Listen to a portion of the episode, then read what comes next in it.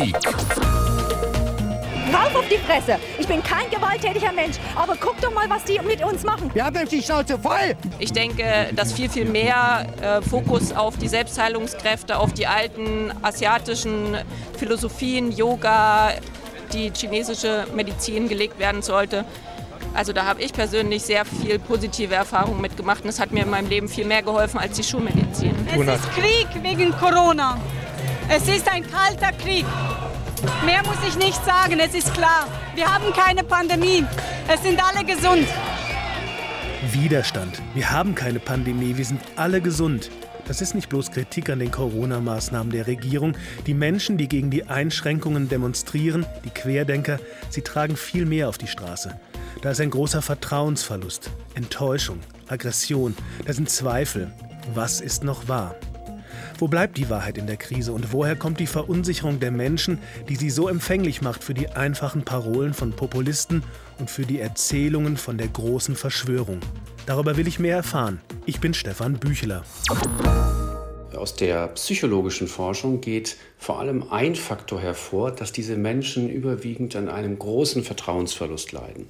Das heißt, sie fühlen sich ohnmächtig gegenüber Eliten in den Medien, in der Politik, in der Wissenschaft und versuchen sich zu verbünden, um gegen diese vermeintliche Übermacht, die sie nicht kontrollieren können, anzugehen. Der Politikwissenschaftler Andreas Petrick befasst sich intensiv mit Corona-Verschwörungstheorien und mit den Menschen, die an sie glauben. Er beobachtet, dass die Kommunikation in der aktuellen Krise nicht immer hilfreich dabei ist, diese Menschen zu erreichen.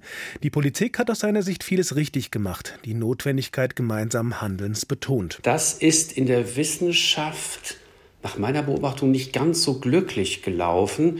Da haben sich dann bestimmte Gruppierungen äh, gebildet, Streeck versus Drosten und so weiter, die meines Erachtens in den Medien nicht deutlich genug gemacht haben, wie funktioniert Wissenschaft. Äh, sie ist auf der Suche, sie kann sich irren, sie ist äh, immer abhängig von dem, was sie gerade herausfinden kann und äh, kann nicht handeln, bevor sie Wissen hat. Und diesen Grundkonsens, dass es eine ganz gefährliche Epidemie ist, der ist ein bisschen unter den Tisch gefallen, sodass hier auch Wasser auf die Mühlen der Verschwörungstheoretiker erfolgte. Da hätte ich mir, ähnlich wie in der Politik, mehr gewünscht zu betonen, wir haben einen Grundkonsens. Und dann haben wir bestimmte Abweichungen, die gehören auch zur Wissenschaft dazu. Hat die Kommunikation gerade am Anfang der Krise zur Verunsicherung beigetragen? Professor Joachim Bauer ist davon überzeugt. Der Neurowissenschaftler erinnert an die Aussagen zum Tragen von Schutzmasken. Es gibt eine große wissenschaftliche Literatur zum Management von großen Krisen über Corona hinaus. Und einer der wichtigsten Sätze ist, sagt die Wahrheit und sag ganz früh, was Sache ist und sag auch, was du nicht weißt. Beides. Und insofern ist natürlich, sind Aussagen, die am Anfang einer Krise gemacht werden, aus Not heraus, äh, da falsche Darstellungen aus Not heraus, wie im Falle der Corona-Krise, weil man keine Masken hatte, dass man dann sagt, Masken nützen nichts.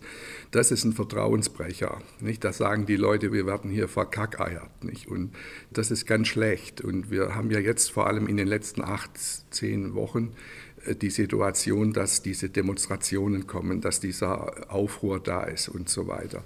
Also da haben wir so ein bisschen auch Nachwirkungen von diesen anfänglichen äh, Unbeholfenheiten. Die Krise ist auch ein Lernprozess und die Öffentlichkeit nimmt am Erkenntnisgewinn von Wissenschaft und Politik teil. Es gibt keine einfachen Wahrheiten und das Geschehen bleibt dynamisch. Für viele ist das schwer auszuhalten. Die einfachen Parolen von Populisten scheinen da verlockend zu sein. Für Joachim Bauer ist es nicht verwunderlich, dass sich Menschen auch vehement gegen die Corona-Maßnahmen wehren. Denn die Einschränkungen von sozialen Kontakten, sowas wie die Besuchsverbote im Altenheim, das, sagt der Neurowissenschaftler, trifft uns im Innersten. Das sind natürlich schwere Eingriffe, die berühren eine menschliche Grundmotivation, nämlich der Geselligkeit. Also der Mensch hat ein Social Brain, das ist ein amerikanischer Begriff aus der amerikanischen Hirnforschung. Das heißt, das menschliche Gehirn ist völlig danach ausgerichtet, äh, dass wir sozial unterwegs sind, dass wir uns treffen, dass wir uns gegenseitig Resonanz geben, dass wir unsere Sichtweisen abgleichen, miteinander besprechen, im Gespräch miteinander sind. Und wenn Eingriffe erfolgen, die diese Gemeinschaftsbedürfnisse des Menschen betreffen, diese Gemeinschaftsbedürfnisse einschränken, äh, dann kann man das schon eine Zeit lang machen, wenn man gute Gründe hat. Aber wenn man es dann sehr lange machen muss, dann kommt man in Konflikt zwischen einerseits den guten Gründen, die diese Eingriffe erzwingen, und andererseits äh, dem Wunsch des Menschen eben doch weiterhin auch wieder ein Minimum an Geselligkeit äh, leben zu dürfen. Langsam wird mir klar, wie vielfältig die Corona-Krise auf uns wirkt. Da ist natürlich die Angst vor der Krankheit, da sind für viele ganz handfeste finanzielle Probleme, da ist unser leidendes Social Brain und da ist eine grundsätzliche Verunsicherung. Oder soll ich sagen, Angst? Schon vor der Pandemie war es so, dass die Hälfte der Deutschen chronische Ängste mit sich herumgetragen hat. Professor Bauer sagt, Angst spielt den Populisten und ihren Wahrheiten in die Hände. Sie schüren die Angst vor zu viel Migranten, die Angst um den Wohlstand, Angst vor dunklen Mächten, die die Welt beherrschen. Denn wer mit der Angst spielt, der kann sich sicher sein, viel Aufmerksamkeit zu bekommen. Nichts bindet unsere Aufmerksamkeit stärker als Hinweise auf Gefahr. Egal, ob die nun tatsächlich vorhanden ist oder nur konstruiert. Die Bereitschaft, Angst zu haben, steckt uns in den Genen. Und uns heißt hier tatsächlich, es geht um Gruppen, sogar um ganze Völker. Wir Deutschen sind vorbelastet. Joachim Bauer. In Deutschland äh, glaube ich, dass wir ein Land sind, was immer wieder große Katastrophen erlebt hat, wie, wie eben den Faschismus und dann die fürchterliche Zerstörung unseres Landes im Zweiten Weltkrieg. Und die Schrecken, die wir damals erlebt haben. Das wird durchgereicht durch die Generationen. Ne, wir dürfen nicht denken, dass wenn die Generation, die im Zweiten Weltkrieg diesen ganzen Terror, der selber von Deutschland angerichtet wurde und mit dem wir dann nochmal bestraft wurden, als unsere Städte zerbombt wurden, diese ganzen schrecklichen Dinge, die hören nicht auf, wenn die Menschen sterben, gestorben sind, die damals gelebt haben, sondern die nachfolgenden Generationen haben ja mit dieser Generation jahrelang das Leben geteilt und die Gefühle geteilt und Gespräche gehabt, nicht? Das heißt, ein Angstlevel, der in einer Katastrophensituation wie zwischen 1933 bis 1945 geherrscht hat, der wird durchgereicht und der wird noch viele Generationen später spürbar sein. Im Osten Deutschlands ist der Kollaps in der Nachwendezeit den Menschen noch viel näher, die Verunsicherung, die Angst präsenter. Und wo Angst ist, sagt Joachim Bauer, da ist auch Wut. Angst und Aggression sind Geschwister aus neurowissenschaftlicher Sicht. Das heißt, wenn Angst erlebt wird, subjektiv, und wenn Aggression subjektiv erlebt wird, werden in beiden Fällen die gleichen neurobiologischen Systeme aktiviert. Das sind die Mantelkerne, die Angstzentren, das ist die Stressachse, die sogenannte hypothalamisch-hypophysäre Achse und das ist der Hirnstamm mit Noradrenalin. Nicht? Und diese drei äh, Stellen im Gehirn, also Mantelkerne, Stressachse und Hirnstamm, die gehen immer hoch, wenn Menschen Angst haben. Und die Frage, ob jetzt Angst oder Aggression stattfindet oder beides zusammen, das gibt es nämlich auch noch, die entscheidet sich an der Umgebung. Nicht? Normalerweise wird der Mensch, wenn er Angst kriegt, gucken, was kann ich tun, um die Situation so zu verändern, dass meine Angst wieder abnimmt. Wenn jetzt aber die Situation so ist, dass ich nichts tun kann, aber die Situation bleibt gefährlich und ich kann nichts tun, dann schlägt es schnell in Aggression um. Und natürlich ist so eine Krise, die jetzt schon in den sechsten, siebten Monat reingeht, wo die Menschen sagen, hier verändert sich unser Leben, wir können aber irgendwie nichts richtig tun, um die Geschichte zu Ende zu bringen, da nimmt die Gefahr mit jeder Woche, mit jedem Monat zu, dass aus dieser Grundangst Aggression wird. Keine guten Voraussetzungen für eine sachliche Auseinandersetzung, ein perfektes Milieu für Einpeitscher. Für einen wie den Verschwörungsideologen Attila Hildmann, der nicht davor zurückschreckt, Morddrohungen gegen den grünen Politiker Volker Beck öffentlich auszusprechen. Also wenn ich Reichskanzler wäre, dann würde ich die Todesstrafe für Volker Beck wieder einführen, indem man ihn die Eier zertrete auf dem öffentlichen Platz. Hildmann behauptet auch, dass Angela Merkel zusammen mit Bill Gates einen globalen Völkermord plane und es ist nicht so, dass ihm keiner glaubt. Hildmann findet Anhänger, auch weil er durch die Algorithmen der sozialen Medien unterstützt wird. In der Netflix-Dokumentation Das Dilemma mit den sozialen Medien, sie läuft seit Anfang September, warnen Ex-Techies aus dem Silicon Valley vor den Folgen für den gesellschaftlichen Zusammenhalt. Was passiert, wenn die Wahrheit, der nächste Klickvorschlag durch Algorithmen errechnet wird? Künstliche Intelligenz unterscheidet nicht zwischen wahr oder falsch. Sie entscheidet nur nach der höchsten Wahrscheinlichkeit, mit der die Nutzer noch ein Video oder noch einen Post anklicken.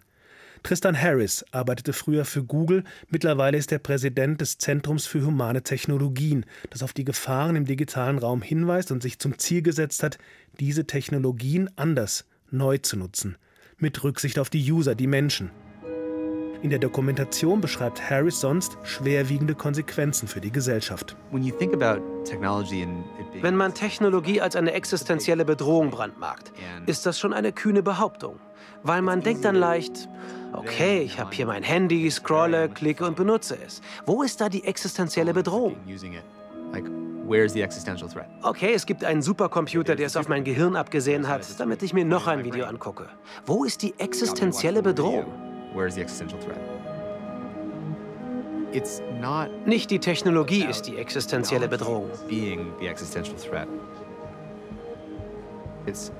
Es ist die Gabe der Technologie, das Schlechteste einer Gesellschaft hervorzukehren. Und das Schlechteste einer Gesellschaft? Das ist die existenzielle Bedrohung. Wenn Technologie zu massenhaftem Chaos führt, zu Ausschreitungen, Grobheit, fehlendem Vertrauen, Einsamkeit, Entfremdung, mehr Polarisierung, mehr Wahlfälschung, mehr Populismus, mehr Ablenkung und der Unfähigkeit, sich auf echte Probleme zu konzentrieren, dann betrifft das die Gesellschaft. Aber die Gesellschaft ist nicht in der Lage, sich selbst zu heilen und sie driftet ins Chaos ab.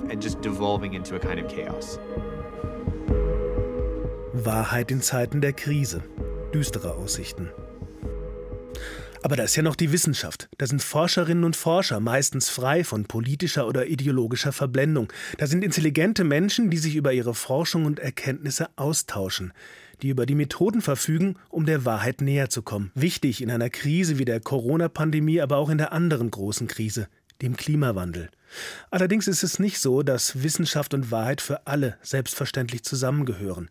Julia Hummelsieb über den neuen Widerstand gegen die Wissenschaft und darüber, dass es eine lange Tradition gibt, wenn es darum geht zu versuchen, gesicherte Wahrheiten ein bisschen weniger wahr erscheinen zu lassen. Schon vor der Corona-Pandemie glaubte fast ein Drittel der Deutschen an Verschwörungstheorien. In einer Umfrage hielten es 30 Prozent der Befragten für wahrscheinlich richtig oder sogar sehr richtig, dass die Welt von geheimen Mächten gesteuert werde.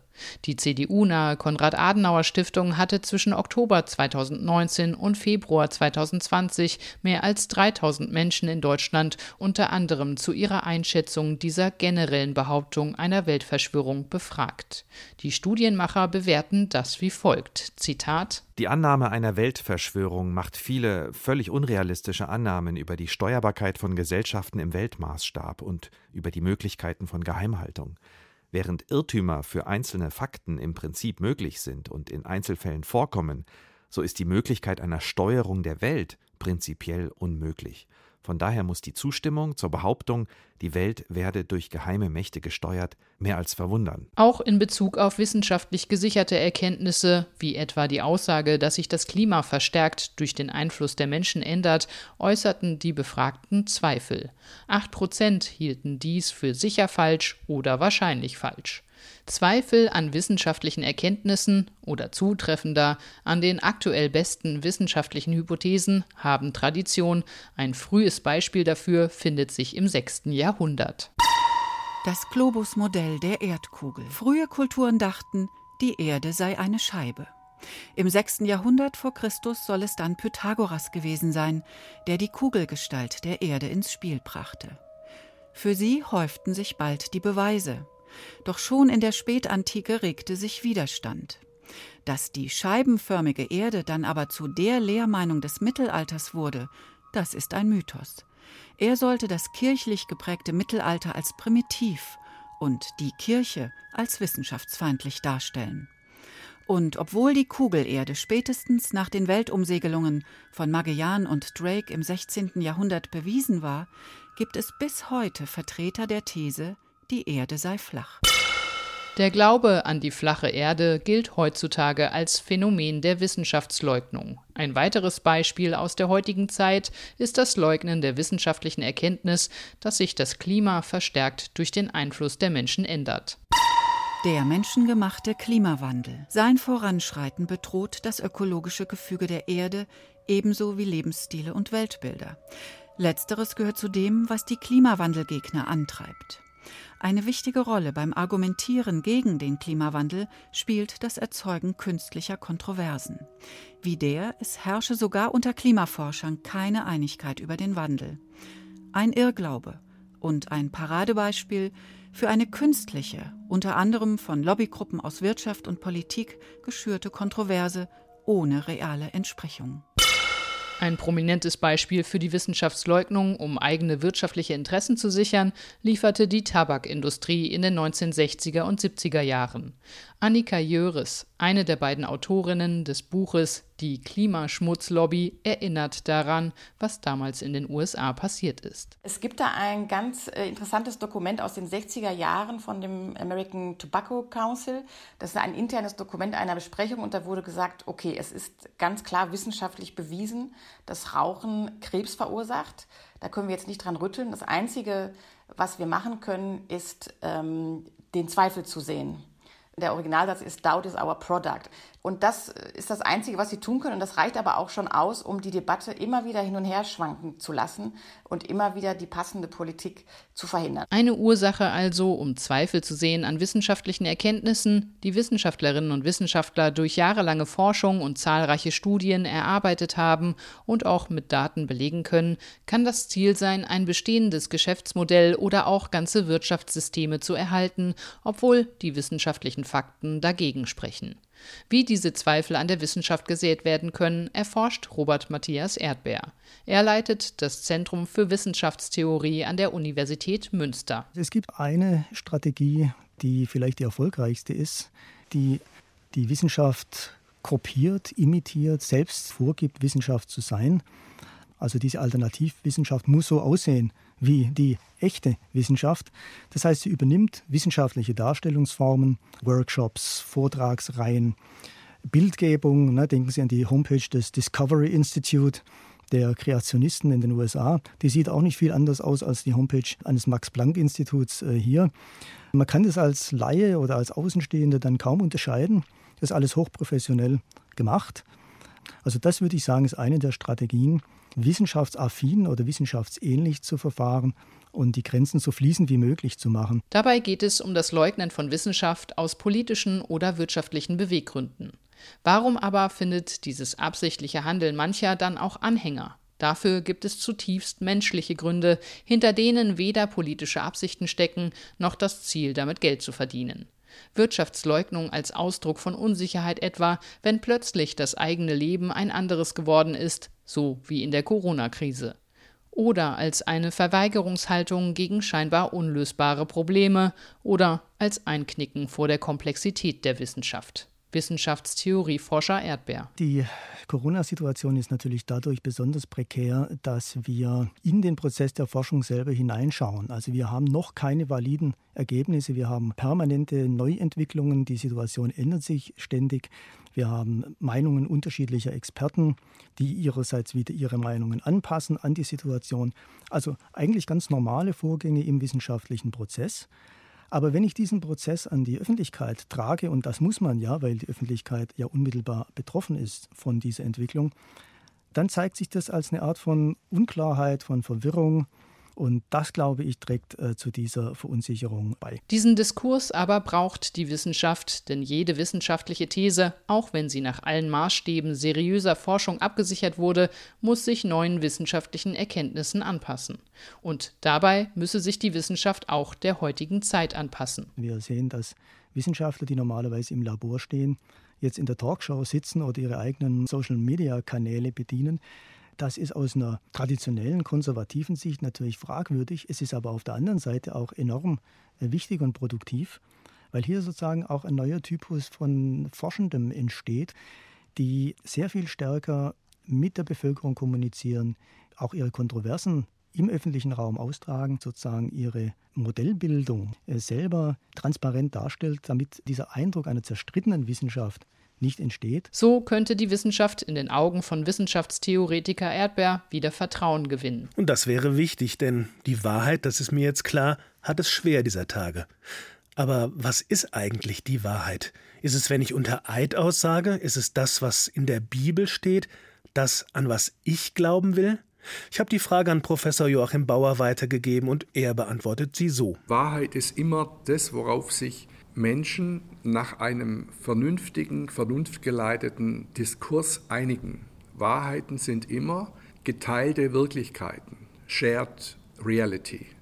Auch in der Wissenschaft übrigens nicht. Wenn ein Wissenschaftlerkollege sagt, ich äh, habe hier mit meinen Analysemethoden einen Virus gefunden, dann ist es erst dann eine Wahrheit, wenn zwei Dutzend andere Kollegen mit den gleichen Methoden das gleiche Ergebnis haben und sagen, ja, da ist ein Virus.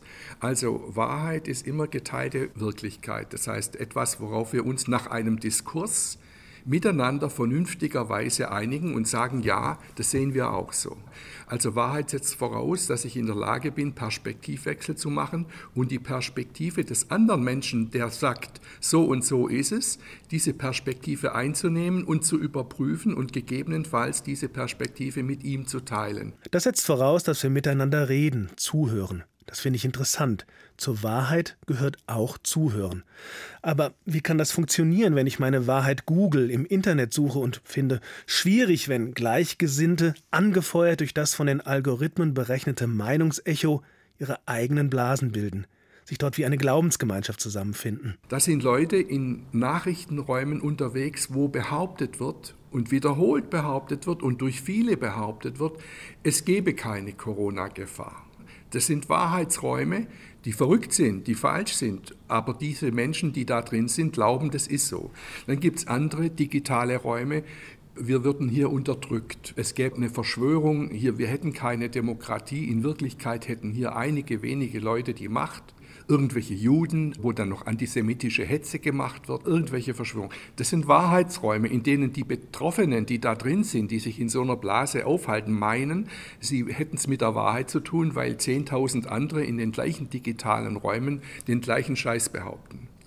Und jetzt sehen wir, wir leben in einer Gesellschaft, wo unter anderem durch die digitalen Medien der Laden immer mehr auseinanderdriftet in verschiedene Wahrheitsräume.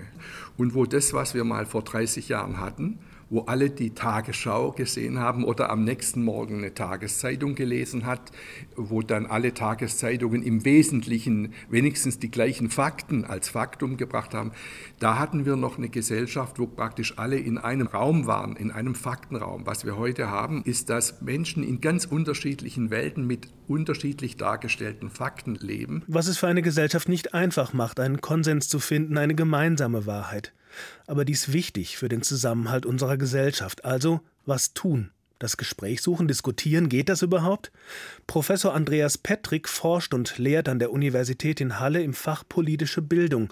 Und dort hat er ein Seminar ins Leben gerufen, das sich mit den aktuellen Verschwörungstheorien auseinandersetzt. Es geht auch darum, wieder ins Gespräch zu kommen, Verschwörungstheorien zu widerlegen. Ich habe das selbst im Bekanntenkreis auch durchexerziert mit Verschwörungsgläubigen habe gemerkt, dass der erste Weg als Professor, als Wissenschaftler an eine Sackgasse führte und fast zum Verlust eines guten Freundes. Und habe dann den zweiten Weg gewählt über eine Wiederherstellung von Vertrauen, über andere Themen, die Arbeit an gemeinsamen Grundhaltungen, wie vielleicht einer kritischen Haltung gegenüber Politik, die ja gut ist. Also Gemeinsamkeiten betonen, was haben wir für gemeinsame Ängste, vielleicht Klimawandel, vielleicht Korruption, vielleicht Terrorismus und ähnliches um dann über diese Gemeinsamkeiten an einzelnen Fällen gezielt zu arbeiten. Was nicht funktioniert, ist, einem Verschwörungsgläubigen seinen Verschwörungsglauben um die Ohren zu hauen. Den Fehler habe ich selbst öfter begangen, also ihn gleich zu brandmarken, sondern dann an einzelnen kleinen Beispielen mal daran zu arbeiten und ihn oder sie beim Wort zu nehmen. Die halten sich ja für besonders kritisch. Also zu sagen, das nehme ich ernst. Du bist besonders kritisch. Ich möchte also mit dir zusammen einmal gucken, was sind denn Kriterien für Kritik? Wie kann man denn Wahrheit von Nichtwahrheit unterscheiden und an solchen Kriterien am Beispiel von Einzelfällen arbeiten? Also zum Beispiel, was macht Bill Gates eigentlich? Was lässt sich belegen und was nicht? Andreas Petrick ist sich völlig klar darüber, dass das nicht bei allen funktionieren wird, dass solche Gespräche aber notwendig sind, Davon ist er überzeugt. Die Korrelation zwischen Verschwörungsglauben und der Wahl auch rechtspopulistischer Parteien ist enorm groß. Wenn wir die Gefahr des Potenzials von über 20 Prozent, die so denken können, ernst nehmen, dann haben wir eine Bedrohung der Demokratie. Wenn also das Vertrauen in unser System weiter geschwächt wird und noch schlimmer auch das Vertrauen in Wahrheit und Nichtwahrheit, was ist eigentlich gesichertes Wissen und was nicht, dann ähm, kann es dazu führen, dass die Nichtwahl zunimmt, dass rechtspopulistische Parteien, ähnlich wie schon in vielen Ländern wie in Ungarn und Polen, an die Macht kommen und wir letztendlich auch den, den Kampf äh, gegen den Klimawandel verlieren werden. So sieht das Andreas Petrick. Ich nehme mit, mit Blick auf die Wahrheit, auf den gesellschaftlichen Zusammenhalt, gerade jetzt hilft zuhören und miteinander reden. Das war HR Info Politik. Ich bin Stefan Büchler und natürlich gibt es diese Sendung auch als Podcast auf hrinforadio.de, in der ARD Audiothek oder Sie abonnieren den HR Info Politik Channel auf Ihrer Podcast App.